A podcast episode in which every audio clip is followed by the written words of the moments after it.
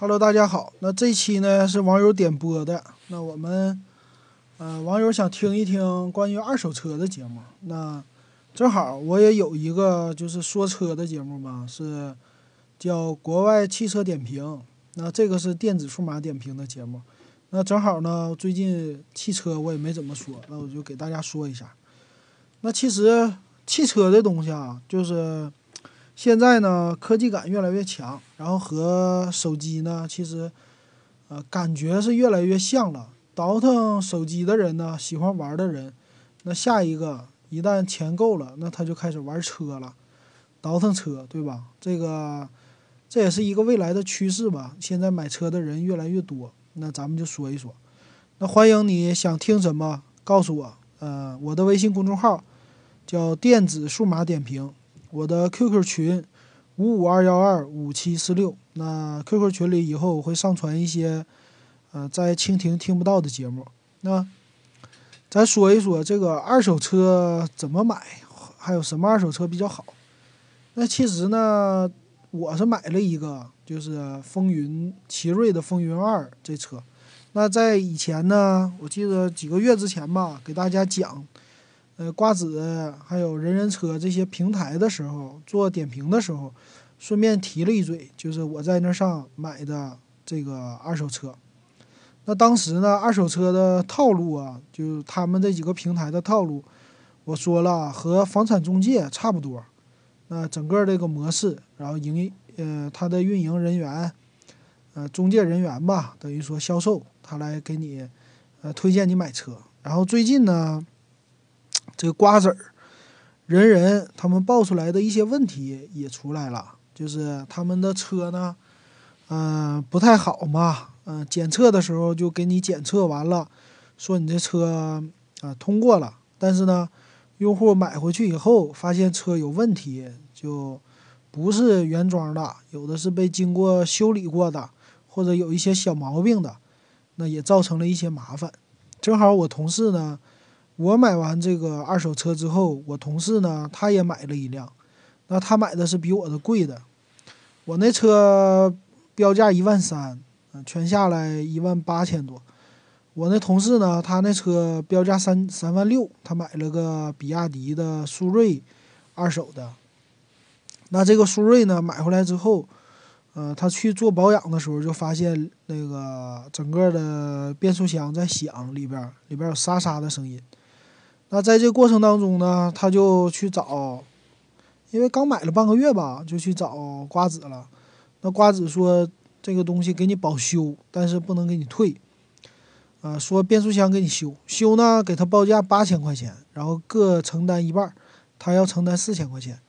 他去找个专修厂，啊，他找专修厂修呢，这个事儿吧，呃，我就觉得 当时我觉得不靠谱。我说你先别修，你呢，你既然说瓜子他不是给你一年的保修吗？然后这问题也检查出来了吗？那你就先放着，你先等那个等个半年左右，你看看这车还有没有其他毛病，有毛病一起修。还有一个呢，就你上 4S 店问一问。问问这车到底修多少钱？先把这搞明白。那他可能着急啊，还是怎么的，就没问，直接呢就去修了。修了，花了四千块钱，把这个变速箱啊，把离合器片，他说把离合器片换了，然后换的变速箱油。呃，但是完事儿以后他也没仔细听，因为就人没去嘛，把车扔那儿了。回来反正就能开，基基本上就是这么一个情况。然后这就等于多花钱了呗，你那车全下来。呃，四万多块钱，五万了将近，然后他就觉得买二手车不靠谱，二手车这个啊平台也不靠谱，然后就觉得很那啥，很伤心，下次就买新车不买二手车了。那实际呢，其实啊，其实很多这样的事儿呢，都是小白用户，等于说就被太信任那平台了嘛，被平台骗了。那其实啊，我觉得。现在咱们国内吧，就很多东西，本来是说它的理念是很好的，可是呢，因为这社会缺少诚信，人和人之间也缺少这个诚信，所以就造成了这个问题，总是有上当受骗的。那这个平台也不可靠，对吧？就像那个淘宝一样，淘宝这平台也不可靠。除非是说呢有一个信用那个商家，这商家可能说质量非常非常好，口碑非常非常好，啊，这样的才值得信任。可是呢，这样的不多。呃，互联网品牌的问题呢，像瓜子、人人呐，他们都是太着急了，就着急做什么呢？着急把这个车赶快卖出去，然后把呃销售量做起来，做大做强以后就赶快上市，然后卖出去。他基本上就走这条路线，然后大家都为了赚快钱，那就不会有什么质量太好的东西。所以说呢，呃，咱们买任何的二手的东西，其实。啊，在中国呀，它不是和国外一样。国外呢，买二手的东西，它其实有一个品牌，二手的也有品牌。比如说，呃，他们有专门卖二手车的，也有卖二手手机的，对吧？还有咱们上次说的官方翻新的，这些都有质量保证。那买了有质量保证的东西呢，消费者就不用说去看那么多东西，练就火眼金睛，他只要信信任这些厂家就行了。但是呢。咱们不行，所以呢得练就火眼金睛。那就照着我买车的这步骤给大家说一下吧。那买车之前呢，其实我也没有什么火眼金睛，我也对二手车不太了解，所以我当时决定我就对二手车很感兴趣嘛，就玩手机玩差不多了。其实玩手机这东西也是，你玩多了你就知道坑在哪了。那我觉得照着这个模式，所以我就寻思，那算了，我买一个最便宜的二手车。买回来呢，我不怕出毛病，我就是为了交学费，我就是要看看这些坑在哪，然后体验一下这些卖二手车的平台。所以呢，我当时就选了最便宜的有安全气囊的车。那最便宜的呢，就是奇瑞的了，这个风云。啊，我发现奇瑞家的车呀，二手的价格都特别特别便宜。那这个风云二呢，这款车当时上市也是四五万块钱吧，也就五万块钱。呃，二手的呢，我一找，我当时在瓜子上就找最便宜的，最便宜报价一万三，啊，一万三千五报价。那我一看，我说去看看吧，咱也没见过，先去从看开始，啊，就抱着好奇心，离我公司比较近的，我就去看看了。看看以后发现这车呢是一个小姑娘卖的，小姑娘卖呢，但是看起来这小姑娘还比较懂车，不是那种就不太懂的。然后看她这车呢，收拾的还不错，呃，也挺干净的里边儿，呃，看发动机呢，这个也不会看，但是呢，照样我就是把机器盖子什么都打开，先看一遍。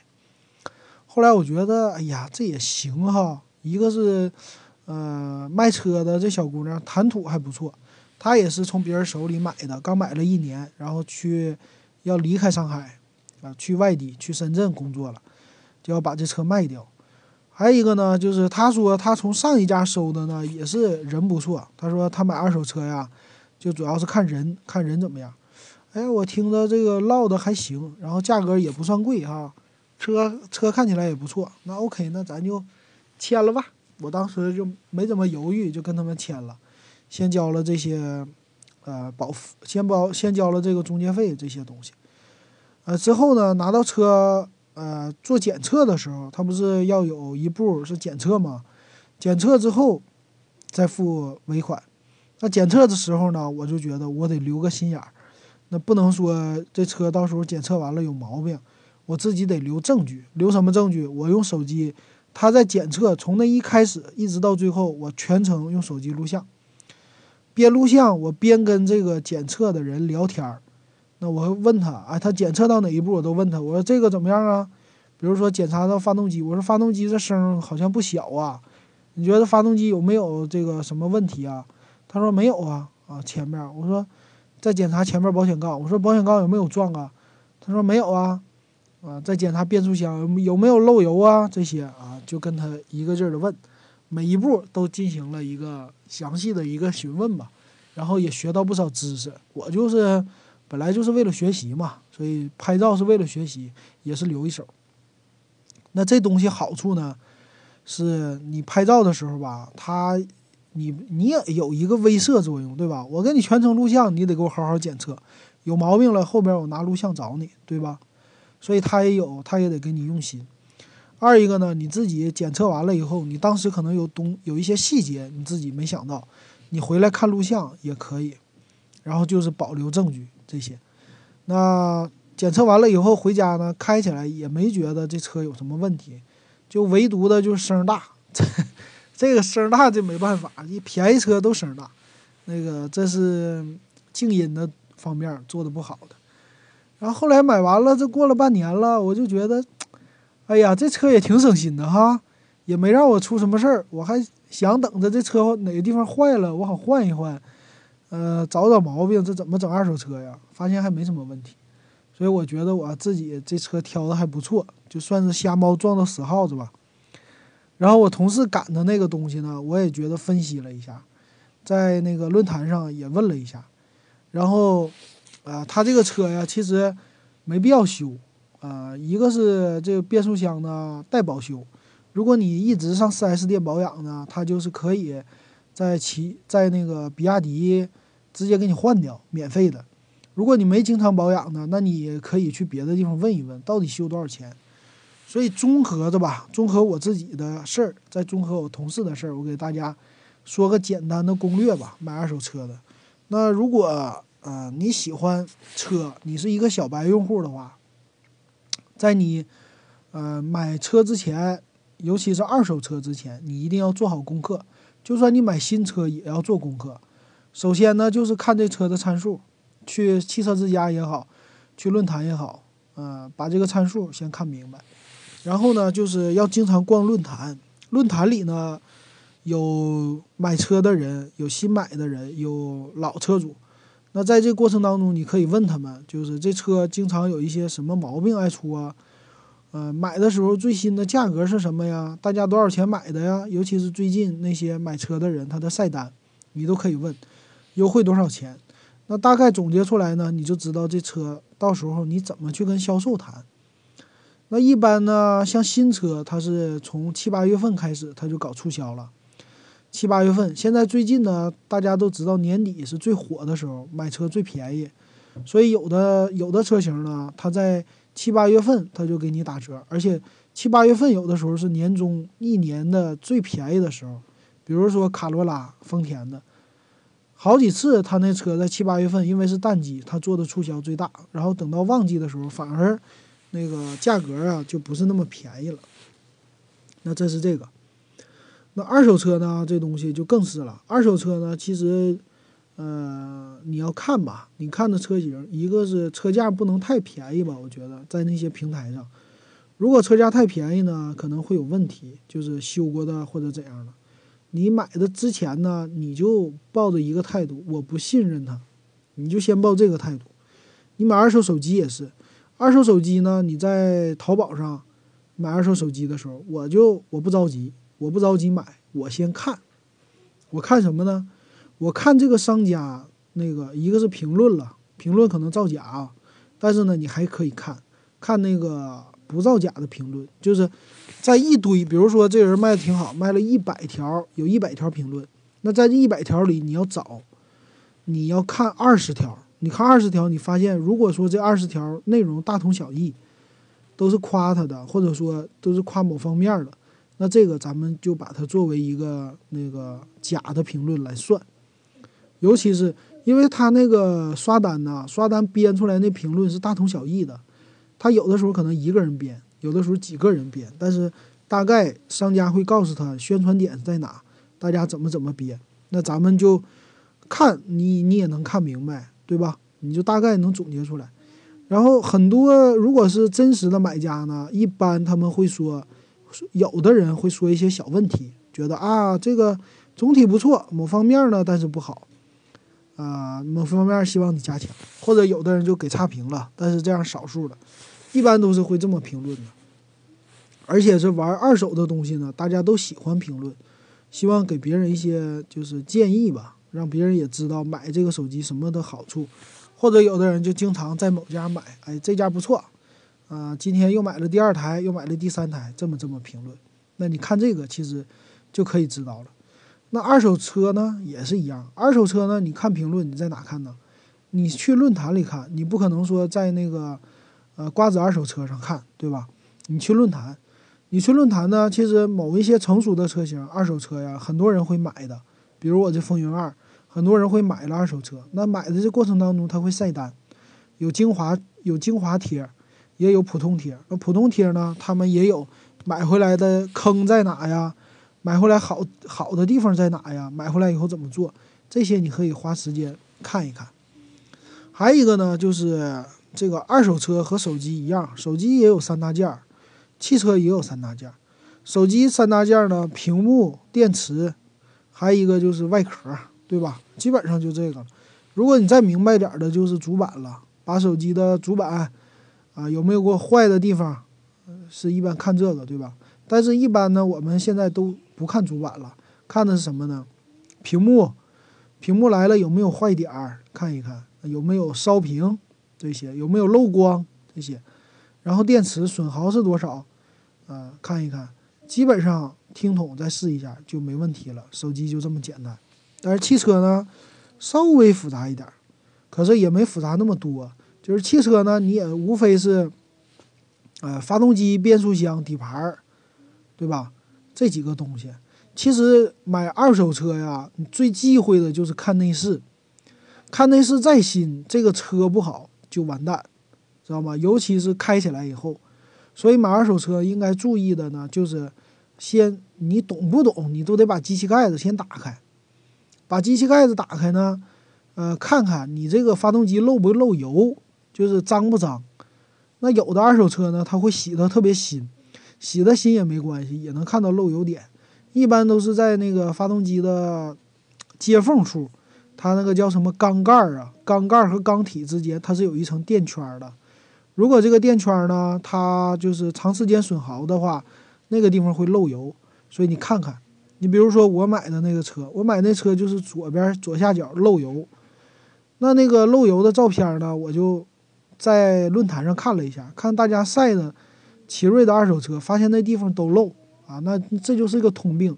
那再看看其他地方漏不漏？四圈嘛，四圈一看别的地方不漏啊，那就没什么问题。这是一个，呃，其他呢就是发动着了嘛，把发动机打着，打着以后听听声，听听声有没有敲缸的声，敲缸就是咚咚咚咚咚或者哒哒哒哒哒。正常来说，发动机是有哒哒哒哒哒的声的，那个哒哒哒呢是属于正常的，它在发动着就是哒哒哒哒哒哒哒哒哒哒那个呃发动机里边在做工的声。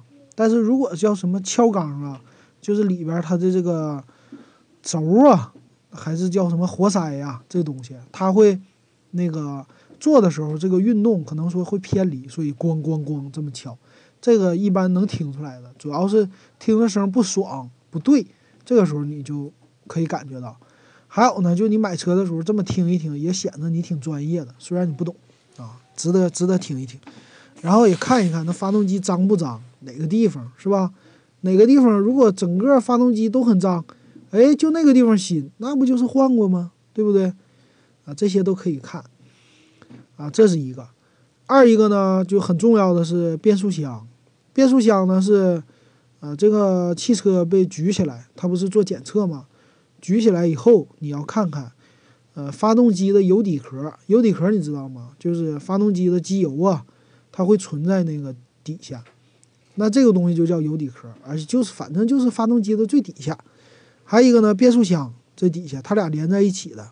那这个呢，你举起来以后看看底下脏不脏，漏不漏油，漏不漏油，脏不脏？你你想这东西，哎呀，我从来没接触过二手车，这个东西到底什么算漏油啊？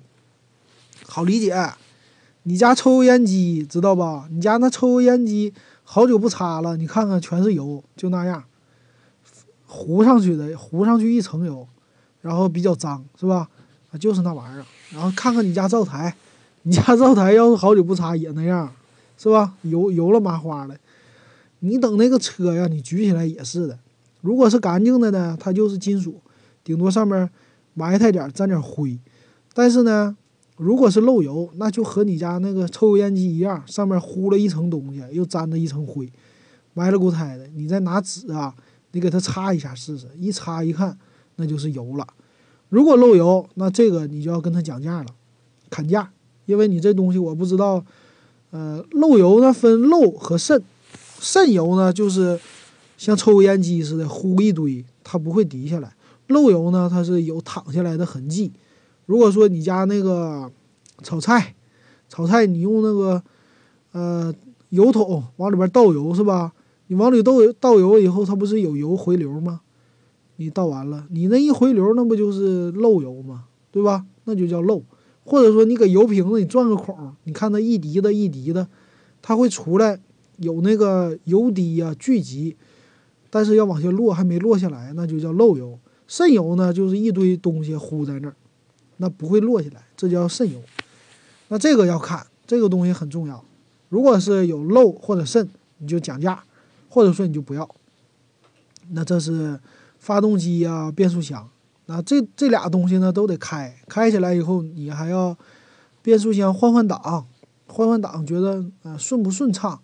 还一个呢就是如果跑的年限长了，你那个档位呀，你左右给它摇一摇，有他们叫有矿量，矿量这东西就是说，哎呀左右摇啊挺松松松垮垮的，啊，但是呢你要是觉得推档进去都不算是太费劲，也没什么问题。如果费劲，跟他讲价，啊，继续你想要的车，那就跟他讲价，啊，其他方面呢，就是底盘，底盘这东西呢，就是开起来有没有叮当当当乱响的这东西，然后过个坑啊啥的，不会咣啷啷啷这些东西不会这么响，就没什么问题了。他们说什么底盘比较整啊？我想了半天，我说这底盘怎么算是比较整啊？是不是一过减速带或者过那个井盖子的时候？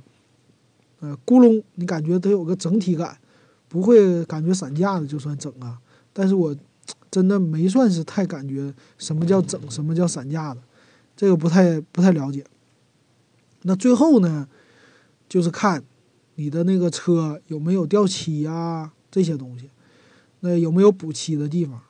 那如果再懂一点呢，他们会扒皮子，扒皮呢就是你的车的车门，车门那个。上面那一圈有个胶条，那个他们会扒下来看，这是防止事故车有那个看焊点，看那个有没有呃折焊的地方，就是焊呐，就是焊点被掉下来了，或者那个金属修复的地方，这些都能看出来。那这个呢，一般他检测的时候，你都跟着他走，也都能看到。还有一个呢，就是看前面前后保险杠子了，前后保险杠子有没有被撞的，尤其呢，他会拿个灯照。照里边保险杠的那个防撞梁，还有后边后边的防撞梁，这个呢主要就是看防撞梁的两边的角，它有一个连接的，就是防撞梁和保险杠子连接的这东西，看它有没有变形。那这个呢，它在造的时候你就跟着看一看就行了。剩下二手车车漆这方面就不算是太重要了，只要是不出事故，车漆被喷过也没什么问题。那最后看的就是内饰了。内饰这东西呢，其实还一个坑，那个就是公里数，很多二手车的公里数都能调，然后调了呢，你也不知道。然后我就问了，我说我要是车被调过咋办呢？怎么能看出来呀？我问了修理工，就是保养的时候的修理工，也问了检测车的，那他们说呢，就是你看那个仪表板呢，仪表板你不是有仪表台吗？仪表台是个大塑料。大塑料两个之间它是拼合在一起的，那这两个之间呢？你看有没有被撬的痕迹？一般他们调这个都是要把这个撬开，把那个中控台撬开，它一般会在两边儿，就是你的驾驶位左边的接缝处，或者说你的仪表板的这个接缝处，你看看有没有螺丝刀撬的痕迹。一般都拿平角螺丝刀，啪一撬那个塑料它就有痕迹，那看一看，如果没什么痕迹，那你就。呃，看看公里数，呃，如果公里数都十几万了，它基本上也没有调调的必要了吧？那，主要是这个这个公里数都作为参考，就算有问题，呃，被调过了也没什么事儿。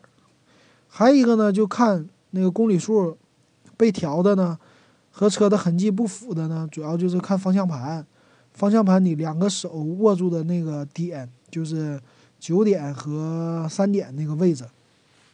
那两个位置呢？如果磨损特别严重，那就说明这车开的那个公里数比较长了。还有一个就是看那个看变速呃挡杆的，咱们说手动挡啊，那挡杆它的一个磨损程度，呃，一个是底下的那个罩，还有一个呢就是那个球头，看看这磨损程度高不高。呃，基本上这两点。那最后呢，这车最不值得挑剔的就是内饰了。那个二手车呀，这个内饰就被人家造化了，这很正常。但是有的人呢，他喜欢套套，呃，喜欢套套，那做出来呢，可能保持的新一些，但这无所谓。买了以后，你觉得脏了就自己套个，重新买个套一套就行了，这没什么问题。其他呢，我觉得瓜子儿他不可能说卖一些泡水车，这个太明显了。它呢，可能说猫腻上是在检测变速箱上，或者漏油渗油这些东西，这个一定要注意看。然后，呃，一定要开起来。他说，一试验的时候，他会让你让你开嘛，你最好开一开，开一开感觉一下。然后小白呢，呃，小白如果说你就自己敢买，那你就像我似的，抱着一个学习的态度，买个最便宜的玩一玩，然后到时候。是扔啊，是卖呀，都无所谓。如果贵的车呢，就找个明白人陪你去，啊，这样比较好。但是基本上你按照我说的那几点呢，呃，也能看个八九不离十了。然后呢，就是多逛论坛，不要贪便宜，什么玩意儿贪小便宜都没好处。那逛逛论坛，呃，多看一看汽车之家这些平台，找找这个参数。找找毛病，然后你就去的时候呢，也可以跟车主谈，显得你很专业，嗯，这些都可以。其他方面吧，性价比高的车呢，我最近看了都是国产，我基本上都看十万以内的，十万以上的我还没怎么看。那一般人家建议呢是买三年之内的车，三年之内的呢算是准新车。那这个呢，如果公里数它是在三万公里。以内或者三万公里到四万公里之间，这车就表示还不错。那如果它是没没骗人的话，那这个公里数是值得买的，三年以内都值得买的，因为这车还在保修嘛，三年之内。呃，其他方面哪个车有性价比呀？这个真不好说，因为车实在太多了。呃，国产车里呢也也挺多的，我是觉得吧，嗯。听听别的节目的建议呢，是 SUV 不太好，嗯，轿车比较好，所以大家可以试试买二手的时候先从轿车开始。那最不好的呢，就是那些什么 MPV，尤其是五菱、宝骏这些这些车呢，属于拉货的，拉货的你就别买二手了，就买新的好了，因为二手的呢，这个年限都比较长，一般人家都不会轻易卖的，除非造的不行了才卖。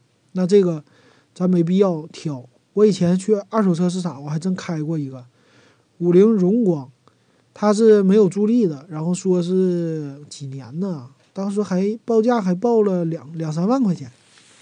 等我一开起来，我说这车也太破了，开起来也不行，那根本就不值这钱，一万块钱我都觉得有点贵，造的也太厉害了。然后二手车商呢，他报价都很高，他等着你砍价。那这个。呃，也不太也不太合适，所以呢，大家买二手车就买一个，如果你不懂的话，还不想赔太多钱，那你就买个三年之内的。如果说你胆儿比较大，你说我这玩玩手机都玩差不多了，玩车，交点学费无所谓，那咱就从便宜的开始弄，然后换着玩。这些东西呢，反正玩车呢花钱是比玩手机多的，玩电子产品呢花的钱可能。买贵的也就是一年个一两万造进去，买车呢，你买便宜的一年都得造进去一万，是吧？